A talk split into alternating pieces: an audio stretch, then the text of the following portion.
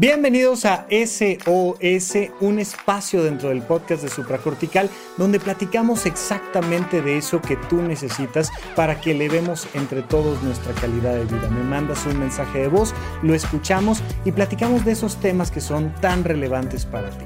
Yo soy el doctor Rafael López, vamos a comenzar. Hola Rafa, soy Yolanda y soy maestra en Administración de Recursos Humanos. Mi duda es más enfocada al enojo. Eh, ¿Qué pasa? Que me enojo todo el tiempo. Eh, falta de tolerancia hacia todas las personas, incluyendo a las que quiero con todo mi corazón. Mi pregunta principal es cómo lidiar con el enojo o si se puede que en algún momento hagas un, un programa especial con respecto a la tolerancia, a la frustración y al enojo y cómo manejar eso. Muchísimas gracias, eres un lindo, me encantan todos tus, tus programas, te mando un abrazo. Yolanda querida, entiendo perfectamente tu pregunta, pero te voy a decir una cosa súper importante. El enojo no es tu enemigo, el enojo es tu aliado.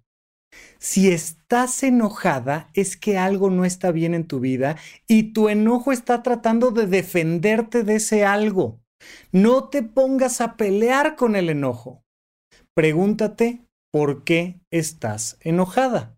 Ay, Rafa, pues es que no sé, estoy enojada con todo, estoy irritable. Ajá, pero el enojo es como un árbol donde tú dices, me enojé porque se me cayó el café y llegué ya enojadísima al trabajo y tal, y agarras esa ramita y empiezas a seguir y seguir y seguir las ramas, las ramas, las ramas, las ramas, y vas a llegar a la raíz del enojo.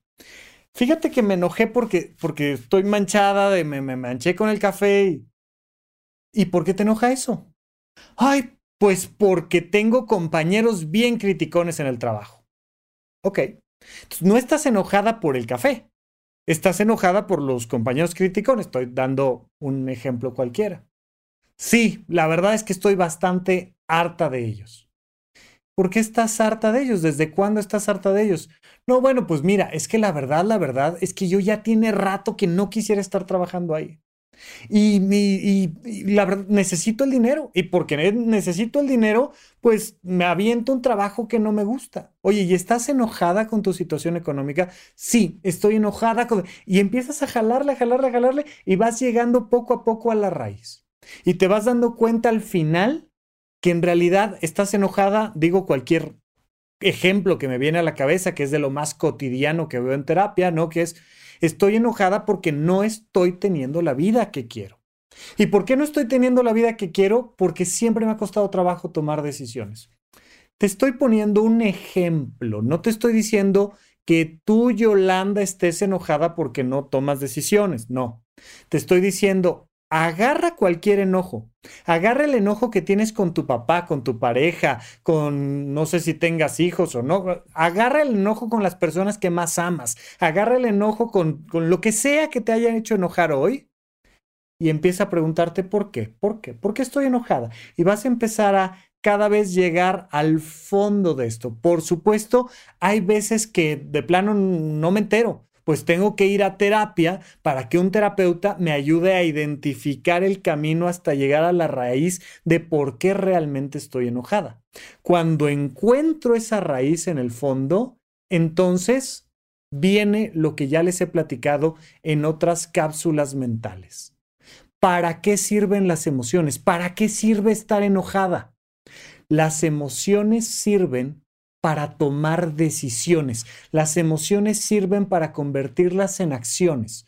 Una vez que ya identifiqué por qué estoy triste, por qué estoy enojada, por qué estoy ansiosa, por qué estoy lo que sea, viene la pregunta, ¿qué voy a hacer? Entonces, ya, ya, ya lo identifiqué, ¿qué voy a hacer? Es que no puedo hacer nada, algo puedes hacer. Algo puedes hacer porque tu enojo te está indicando que algo se puede hacer. Si no se siente bien, no está bien y tenemos que tomar alguna decisión. Entonces, no te enojes con tu enojo, no te pelees con tu emoción. Apóyate en tu emoción, súbete a la ola, déjate enojarte, pero pregúntate por qué me enojé. Y no es porque seas intolerante o no es porque seas irritable o no, no, no, no, no. Hay personas que están irritables porque están deprimidas y a lo mejor se deprimieron por insomnio. Oye, pues fíjate que desde que dejé de dormir bien por culpa de la pandemia, traigo un insomnio terrible que me está haciendo estar irritable. Y entonces mi enojo me dice que el problema no es con los de allá afuera, es con que no estoy durmiendo bien y ya tengo que entonces tomar una decisión, ir a ver al psiquiatra para dormir mejor, lo que tú me digas. Puede ser Puede ser por una enfermedad médica, puede ser por una alteración hormonal, puede ser por insomnio, puede ser por cansancio, puede ser porque no estoy tomando las mejores decisiones para mi vida y me estoy obligando a hacer cosas que no quiero hacer, puede ser por un montón de cosas. Pero el enojo es tu aliado. Súbete a la ola de tu enojo y pregúntate por qué, desde cuándo, no te pelees con el enojo. Ay, yo quisiera que mi vida siguiera exactamente igual que como está, pero que me extirparan el enojo. No. No, no, sería absurdo. O sea, se, hay una enfermedad médica donde las personas dejan de sentir dolor físico. Oye, qué padre, imagínate que nunca te duela nada. No, claro que no. El dolor es una alarma que te dice, ay, ay, me pegué, ay, tengo que tener más cuidado con, ah, oye, esto está muy caliente, ay, me mordí. Eh, y te va protegiendo.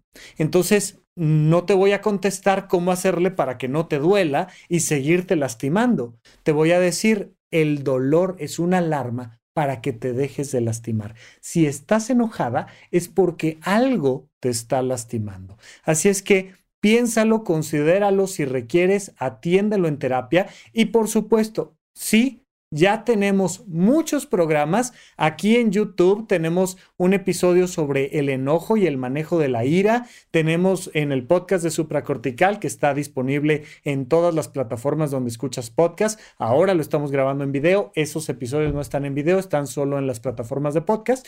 Pero ya tenemos sobre tolerancia a la frustración, sobre la tolerancia en sí misma, sobre el enojo, sobre el manejo de las emociones. Pero antes de decirte, ay, pues fíjate que ahí está el episodio y ve y escúchalo y aprende a no enojarte. No, no, no, no, no. Lo primero que te quiero decir es, así como el dolor, el sufrimiento que es emocional, el enojo es una alarma de que algo no está bien y de que debemos de tomar mejores decisiones. Vamos con nuestra siguiente pregunta. Hola, Jafa. Mi es Alfredo Porque hay momentos en los que siento que, que he perdido todo, amigos, familiares, y pues me siento solo. Alfredo querido, no estás solo, me mandas un mensaje de voz y estoy aquí para platicar contigo. Mira, tengo por ahí un episodio que se llama Red de Apoyo, que se llama Red de Apoyo porque te habla de todas estas posibilidades que tenemos para apoyarnos y no sentirnos solos. Necesitamos hacer todo lo posible cuando tenemos esta sensación de ay, me siento solo, no tengo a nadie. Bueno, pues tenemos que construir una red de apoyo. Existen apoyos institucionales, es decir, hay lugares donde encuentras a personas que se sienten como tú y entonces se arman terapias de grupo y vas y platicas sobre tus emociones y te das cuenta de que no estás solo. Hay un montón de lugares donde, oye, soy una persona que no tiene trabajo o que tiene tal enfermedad o que tiene tal condición y lo natural es que los seres humanos hacemos terapia de grupo. Lo curioso de las terapias de grupo es que ni siquiera necesitan terapeuta. De repente, oye, somos personas que perdieron su casa en un sismo. Pues nos juntamos a platicar. Pero es súper importante que te acerques a lugares donde alguien te pueda ayudar. Puede ser institucional, puede ser, por supuesto, familiar, Puede ser amistoso el tema, puede ser que tú mismo te apoyes a ti a no sentirte a solas. Pregúntate, ¿qué podría hacer yo para disfrutar de esta tarde o de este fin de semana o de esta semana? ¿Qué acción podría hacer yo que sería divertida, que me aportaría, que me haría crecer como persona? Y entonces vas a notar que te sientes más cerca de ti y con más confianza contigo. Entonces pregúntate qué puedes hacer por ti, pero también acércate a otros a pedir ayuda. Oye, ¿Dónde pueden ayudar a alguien que tiene problemas como los míos?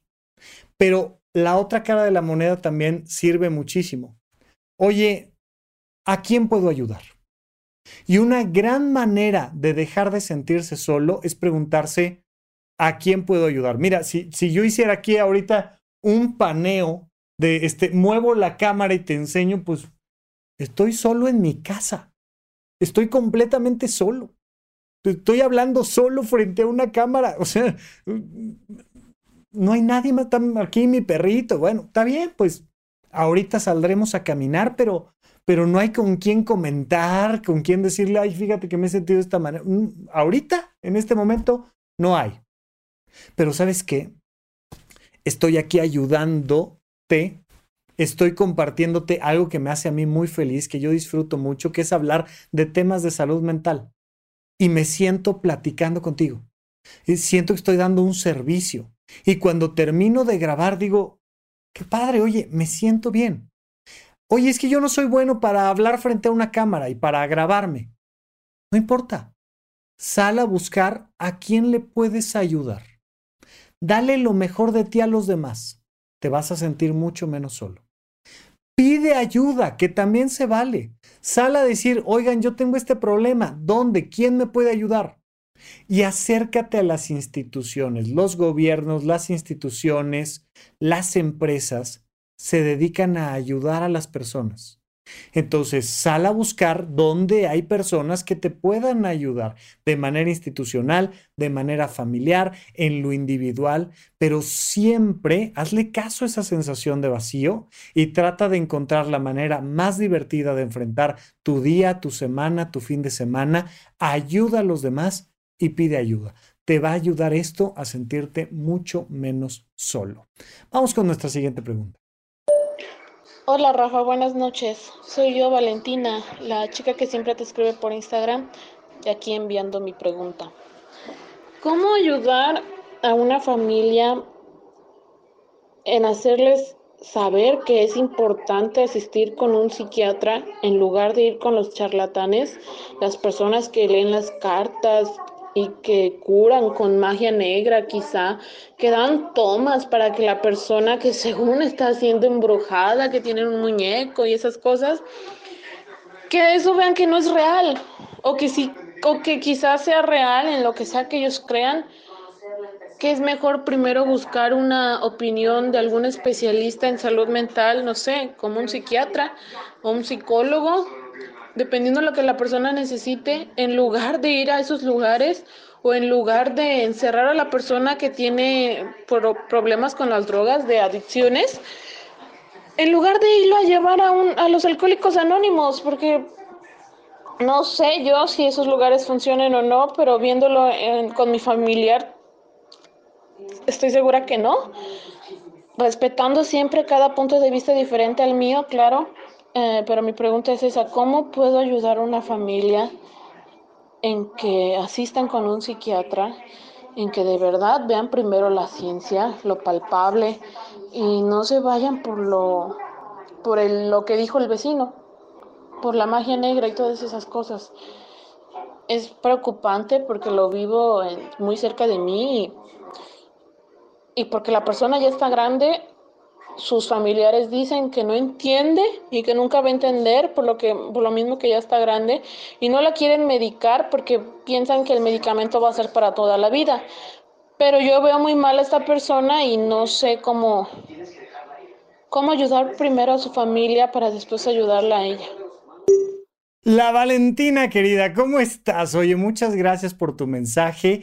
Este, gracias también por estar siempre al pendiente, de mandarme mensajitos y todo. Te lo agradezco para cualquiera que me quiera mandar un mensaje directo en arroba Rafa Rufus con doble red medio en Instagram o en cualquiera de las redes sociales. Ahí me pueden encontrar, pero particularmente en Instagram suelo contestarles los mensajes de texto. Bien, y bueno, aquí en el canal de YouTube, si me dejan los comentarios, también me, me dedico un ratito a contestarles los comentarios que van dejando ustedes aquí en el canal. Les agradezco muchísimo, como a ti, Valentina. Oye, te doy la respuesta súper clara, ya rápido. ¿Cómo ayudarles? No puedes. No puedes ayudarles. No puedes. Esta es la pregunta que más frecuente me hacen. Rafa, ¿cómo le hago para que mi pareja vaya a terapia? Rafa, ¿cómo le hago para que mi papá tome las mejores decisiones? ¿Cómo le hago para que ahorren, cuiden su salud mental, no arriesguen sus vidas? Y son adultos, no puedes. Punto. Se acabó. Ya. Es súper importante que hagamos esta capacidad de asumir este elemento emocionalmente. Son adultos y respetarlos es darles permiso de que cometan errores. Para que también a mí me den permiso de cometer errores, pero además hay un factor muy importante. Es que genuinamente no se puede. Mira, si yo supiera cómo hacer que las personas siguieran la ciencia exclusivamente, fueran al psiquiatra, cuidaran sus vidas, ahorraran, invirtieran bien su dinero, no se arriesgaran, no cometieran estupideces, bueno, sería multimillonario, sería yo el salvador del mundo. Oye, Raf, ¿cómo le hacemos para que este, los presidentes de las grandes naciones dejen de estar haciendo estupideces? Pues no puedo.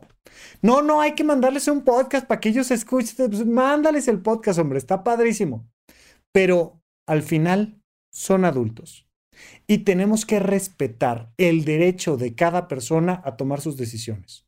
Oye, pero es que está afectando su salud, pues está afectando su salud. Es tema de mi hermano, es tema de mis papás, es tema de alguien más. Si la persona en cuestión es un menor de edad, entonces sí hay una responsabilidad y el cómo te ayudo es coercitivo. Oye, mi amor, ¿tienes 15 años? ¿Te está dando una apendicitis? Y me da igual si tú crees o no crees en la ciencia, me da igual si tienes algo a favor o en contra de los doctores. En este momento te llevo al hospital porque traes una apendicitis. Entonces, perdóname, voy a ser coercitivo contigo y te voy a llevar al hospital porque eres mi hijo y eres menor de edad. Oye, tienes 20 años, pues, pues, pues es tu decisión haré lo posible para platicar contigo, para, sí, sí, trataremos de que haya una solución a esto. Pero al final eres un adulto, tengo que respetar cómo quieres vivir, cómo te quieres atender en tu salud, te tengo que respetar. Mira, en el Instituto Nacional de Psiquiatría, eh, una de las cosas más impactantes que viví al inicio en el servicio de urgencias es que llegaba una persona francamente deprimida que yo sabía que médicamente le podíamos ayudar y que si se hospitalizaba 15 días, se le iban a quitar sus ideas suicidas y su depresión. Y la persona decía, ¿sabes qué? No me quiero hospitalizar, me quiero ir. Me voy a ir y hoy en la noche me voy a suicidar. Pues haces todo lo posible por convencer a la persona de que no lo haga. Haces todo lo posible por decirle, quédate con nosotros, te vas a sentir mejor, mira, esto es una enfermedad, funciona así, te vamos a apoyar, atender y, y te vas a sentir mejor pronto. Si la persona dice, no me quedo hospitalizado, le abres la puerta y se va. Jurídicamente tiene todo el derecho de irse y hacer lo que sea con su vida. Yo médico o cualquier persona en torno comete un delito si fomento que cometa un acto suicida. Si le digo, sí, ándale, aviéntate, eh, ahí estoy siendo cómplice de un asesinato. Hay que tener mucho cuidado con eso. Yo tengo que explicarle, brindarle información, pero si al final la persona me dice, me voy, le abres la puerta y lo dejas que se vaya. Es impactante, entiendo eh, lo que a muchos nos puede causar esa emoción de decir, es que ¿cómo? No, es que no, es que hay que ayudarle. Pues, ¿qué crees? Que tiene el derecho legal de hacer lo que quiera con su vida. Y si yo le cierro la puerta y no lo dejo ir y lo atiendo a fuerzas, estoy incurriendo en un secuestro y en otra serie de, de, de faltas legales muy importantes. Entonces tengo que abrirle la puerta y dejarlo ir. Ahora, por supuesto que te voy a dar dos recomendaciones muy claras. La primera de ellas es actúa con el ejemplo, ¿no? Esta, esta frase que me encanta de Cristo que dice, mi pasos dejo, mi pasos doy. O sea, antes de irse de un lugar era de, pues miren, no les puedo dejar otra cosa más que mi propia paz. irme yo en paz, llegar yo en paz e irme en paz es lo más que puedo hacer por ustedes. Y pues platicar, ¿no? Aquí les cuento una parábola, les platico de una cosa, reflexionamos, pero al final mi pasos dejo, mi pasos doy. No puedes hacer otra cosa más que predicar con el ejemplo. Predica con el ejemplo de tu salud mental. Predica con el ejemplo de ir a terapia.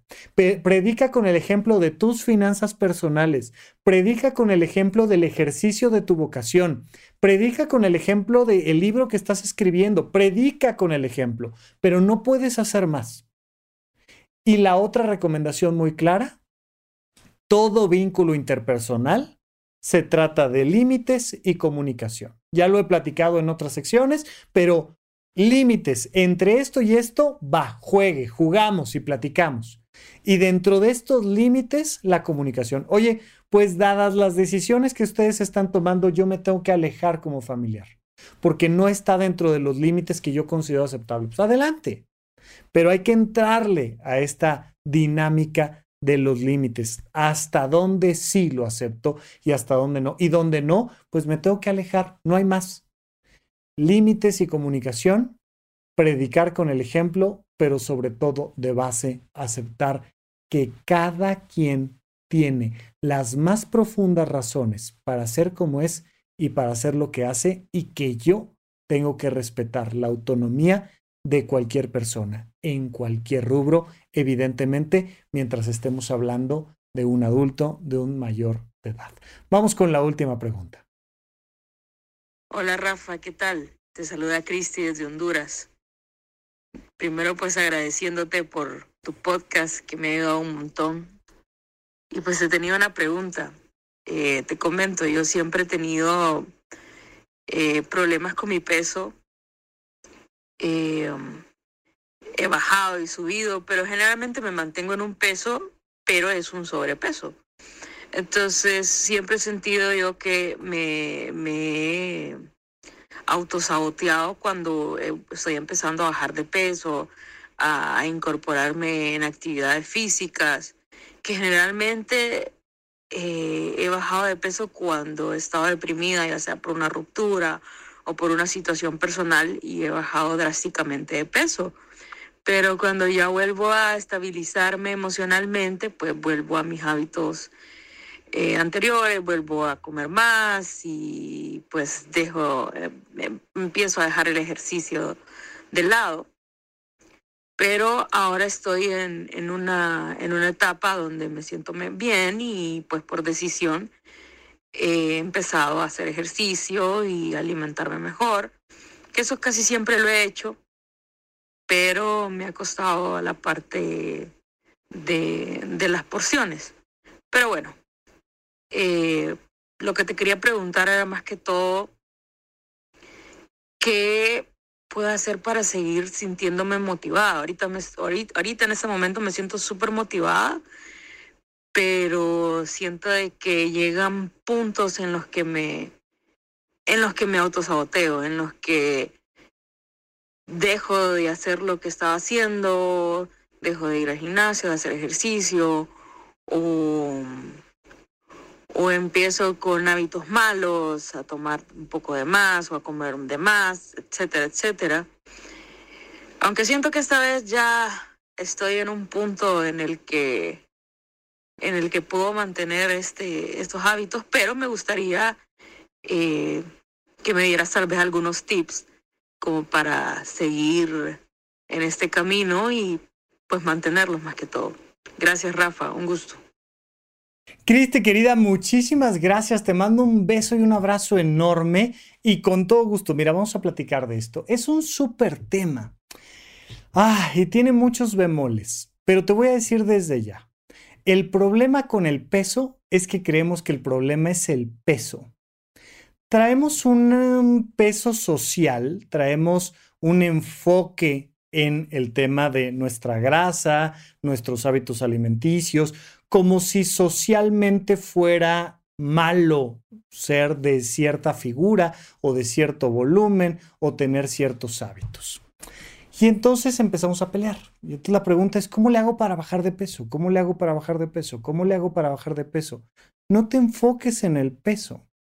Enfócate en el placer de comer y enfócate en el placer de ejercitarte.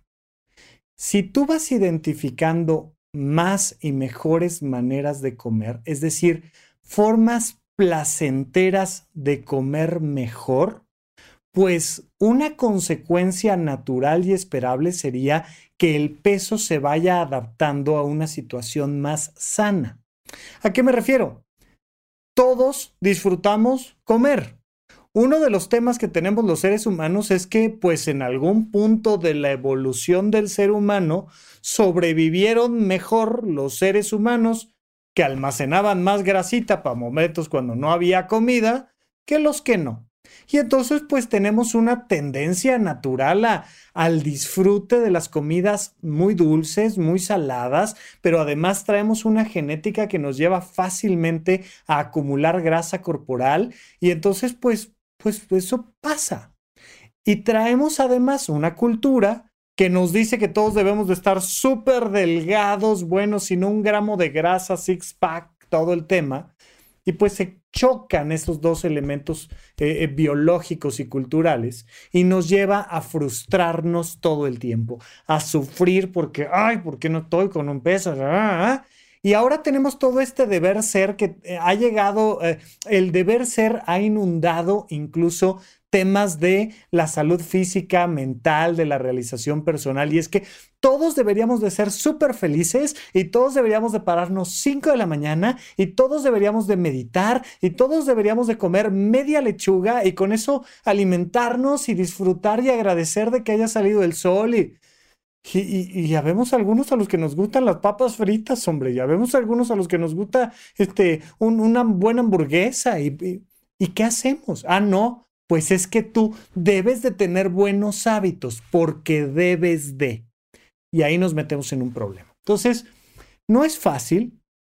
Así como tú, la gran mayoría de las personas en el planeta están metidos en, en estos dilemas alimenticios. Pero no es nada fácil y hagamos lo posible por sacar de la ecuación la parte social por dejar de estar pensando en que yo debería de tener buenos hábitos o que yo debería de pesar tanto o que yo debería de tener tal figura. El tema de tu figura y tu peso no es un tema que le incumba a nadie más que a ti y a tus doctores. Punto. Platica con tu nutriólogo, platica con tu internista, platica con las personas con las que debes de platicar un tema de salud.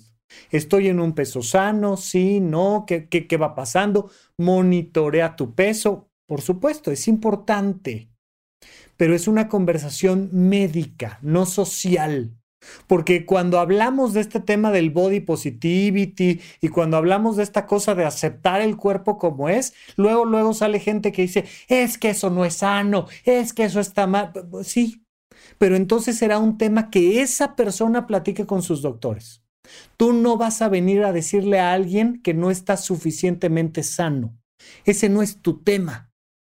Esa persona tiene el cuerpo que tiene y tenemos que apoyarle a que se sienta como se sienta. Oye, tengo sobrepeso, tengo sobrepeso. Yo desde hace un rato traigo esta pancita, pero estoy haciendo todo lo posible por hacer ejercicio y tal. Oye, pues así me siento, pues así me siento. Este es mi cuerpo, este es mi cuerpo. Y hagamos lo posible por apoyar a las personas a que disfruten como sea que estén, como sea que se vean. Oye, pero es un tema de salud. Créeme que lo saben y la recomendación es que lo platiquen con su médico, no con nosotros. Cuando nosotros seamos su médico, entonces sí, tomamos niveles de glucosa en sangre y vemos cómo andamos de triglicéridos y los ponemos en una máquina de impedancia para ver sus porcentajes de grasa, de músculo. Sí, pero cuando yo sea el médico de la persona, entonces hablaremos de esa parte tratemos de sacar socialmente eh, eh, el elemento de la conversación. Entonces quitamos este elemento y nos quedamos solo con lo nuestro. Y desde aquí te diría yo, el entusiasmo no viene cuando el objetivo es bajar de peso. Ese, esa no es una meta real, ese no es un deseo genuino, ese es un falso deseo. El entusiasmo y la motivación vienen del disfrute de hacer ejercicio. ¿Cuál es el ejercicio más divertido que podrías estar haciendo? Ese hazlo. Y solo por divertirte, pues la consecuencia natural más rápida, más lenta, a lo mejor te tardas 20 años, da igual, pero la consecuencia natural de disfrutar el ejercitar el cuerpo, pues es que el cuerpo se mantiene más sano, más sano que si no lo estuvieras disfrutando. Así es que disfruta del ejercicio y disfruta de encontrar nuevas recetas cada vez más sanas, pero igualmente ricas. Tiene que haber un placer por el comer. Uno de los grandes errores que tenemos con el peso es creer que tenemos que comer el resto de nuestra vida de una manera desagradable. Oye, pues después de dos meses uno dice ya, ya, renuncio, pastelito, tres leches, hamburguesita, malteada doble. Pues claro, si no estoy disfrutando todos los días el comer, pues me dan ganas de darme un tiro. Por supuesto. Entonces enfoquémonos en el placer de comer cada vez mejor, pero tiene que ser placentero. Y en el placer de ejercitarnos cada vez un poco más, pero tiene que ser placentero. Y olvídate del tema del peso, esa no es la meta. La meta es el placer de comer y de ejercitarnos. Así es que, Cristi, te mando un beso, un abrazo, gracias por tu pregunta y ojalá que sigas con toda la motivación, disfrútalo, venga y de todas maneras entendamos, tenemos estas recaídas en los hábitos, pero siempre estamos igualmente cerca de volver a retomar nuevos hábitos. Así es que, venga con todo, muchas gracias por tu pregunta. Bien, pues hasta aquí una cápsula más de SOS, que es parte de la barra del podcast de Supracortical, que puedes escuchar en cualquier lugar donde escuchas podcast o que lo puedes ver también en mi canal de YouTube, arroba Rafa Rufus con doble R en medio en todas las redes. Y no olvides que si tú quieres mandar un mensajito de voz, lo puedes hacer a través del WhatsApp 556540 5599 y con todo gusto pondremos tu mensaje de voz aquí y estaremos platicando para que juntos, entre todos, elevemos la calidad de nuestra vida. Yo soy el psiquiatra Rafa López, muchísimas gracias y hasta la próxima. Gracias por escuchar Supracortical. En verdad me interesa muchísimo conocer tu opinión sobre este episodio o cualquier otro que quieras platicarme. Puedes encontrarme como arroba Rafa Rufus en Twitter, en Facebook y en Instagram. Quiero darte las gracias por escuchar Supracortical y sobre todo por suscribirte y seguirme donde sea que estés escuchando este programa y así te puedes enterar todo el tiempo de nuestros próximos estrenos.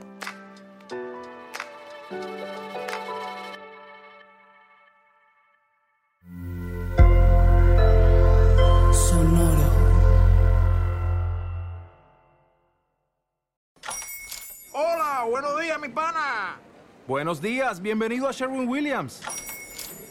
¡Ey! ¿Qué onda, compadre? ¿Qué onda? Ya tengo lista la pintura que ordenaste en el ProPlus app. Con más de 6.000 representantes en nuestras tiendas listos para atenderte en tu idioma y beneficios para contratistas que encontrarás en aliadopro.com. En Sherwin Williams somos el aliado del PRO.